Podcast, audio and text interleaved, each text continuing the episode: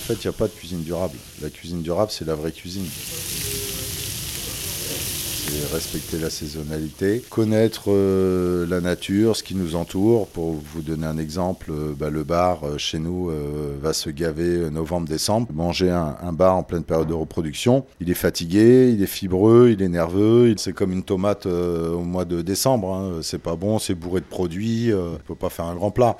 Moi, Robuchon m'a toujours dit, tu sais, Christopher, pour faire le meilleur des, la meilleure des assiettes, il faut utiliser le meilleur des produits. Bah, le produit est merveilleux en pleine saison. On va en cuisine Allez, j'ai fait mes premières criées, j'avais 3 ans avec mon grand-père, parce que c'est lui qui faisait le crier pour mes parents avant. Et ça fait 50 ans qu'on a le réseau, hein, donc je connais un petit peu les, producteurs, les marailleurs, passionnés euh, par la mer depuis tout petit.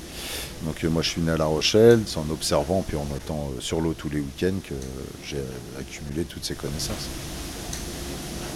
La cuisine est vivante, euh, la gastronomie aussi. C'est ce qui est plaisant. Moi, j'adore être privé de produits. Vous voyez, la Saint-Jacques, ça dure 4-5 euh, mois chez nous. Qu'est-ce qu'on est impatient quand les, produits reviennent, en fait? Nous, euh, notre fonds de commerce, c'est qu'on va travailler que les produits dits peu nobles. La sardine, on dit que c'est un poisson peu noble. C'est devenu depuis 10 ans un de nos plats signature. C'est la sardine de la tête à la queue. Mon grand-père, il pêchait devant, ici, devant le restaurant. Il faisait des soldes, des dorades royales, des maigres, des bars. Aujourd'hui, moi, en bateau pour... Là, sur la plage là? Exactement sur la plage et tout le long de la côte là. Et moi aujourd'hui en bateau pour pêcher, euh, je m'en vais à 50 km des côtes. Il y a certains spots où on s'arrête même plus parce qu'il n'y a, même plus un poisson qui vit dessus. Vous savez, moi, quand j'ai fait interdire la pêche électrique euh, en France et en Europe, donc avec Bloom, je suis allé trois fois au Parlement européen. Est-ce que vous pouvez expliquer ce que c'est la pêche électrique? Donc la pêche électrique, c'est un chalutier qui a des câbles électriques euh, qui électrifient le fond. Le poisson est choqué, il finit dans la poche du chalut.